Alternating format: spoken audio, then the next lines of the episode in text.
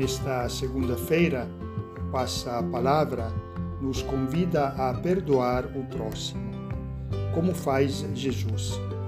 No Evangelho de hoje encontramos Jesus que está ensinando no meio do povo e na presença de algumas autoridades, fariseus e mestres da lei. No meio deste ensinamento trazem um paralítico e o descem um telhado, devido à multidão ali presente. Jesus fica admirado com a fé das pessoas que levam até ele o paralítico, perdoa os seus pecados e o cura. Os adversários ficam admirados que Jesus perdoe os pecados, porque só Deus pode fazer isso. Mas Jesus diz claramente que ele tem este poder, junto àquele de curar também fisicamente o paralítico. A fé daqueles que levam o paralítico a Jesus possibilita a sua cura espiritual e física. Eles se tornam um meio, um instrumento para este homem se encontrar com Jesus e ser curado. Jesus veio também para ele, mas é necessário que alguém o leve a Jesus.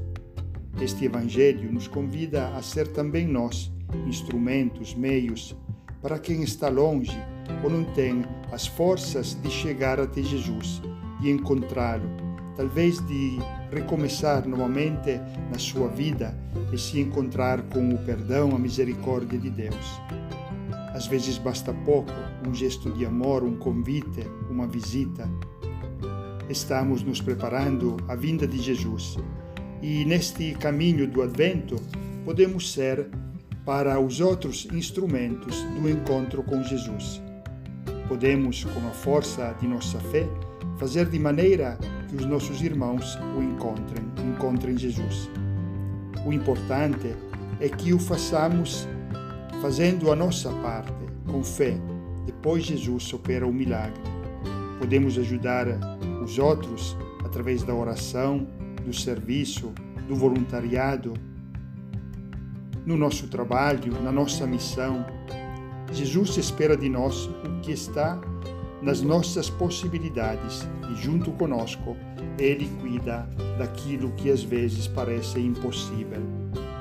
Todos ficaram admirados e diziam: Hoje vimos coisas maravilhosas, hoje vimos maravilhas. As maravilhas do amor. Entre as maravilhas do amor está o perdão, o saber perdoar. Jesus perdoa e cura perdoa e salva. Nós também, com o perdão, podemos curar muitas feridas. Na caridade, no perdão, temos que usar também a fantasia e tentar o impossível, como aqueles que desceram um paralítico pelo telhado da casa. Assim diz Papa Francisco, falando da fantasia do amor. Quem ama tem a fantasia para descobrir soluções onde outros veem somente problemas. Quem ama ajuda o outro segundo as suas necessidades e com criatividade, não segundo ideias preconcebidas ou lugares comuns. Então, temos este dia, esta segunda-feira do tempo de Advento, para amar e perdoar, viver o amor, sobretudo, no perdão e através da misericórdia, como Jesus. E nós também, sendo expressão do amor e da misericórdia de Jesus, através dos gestos da nossa vida.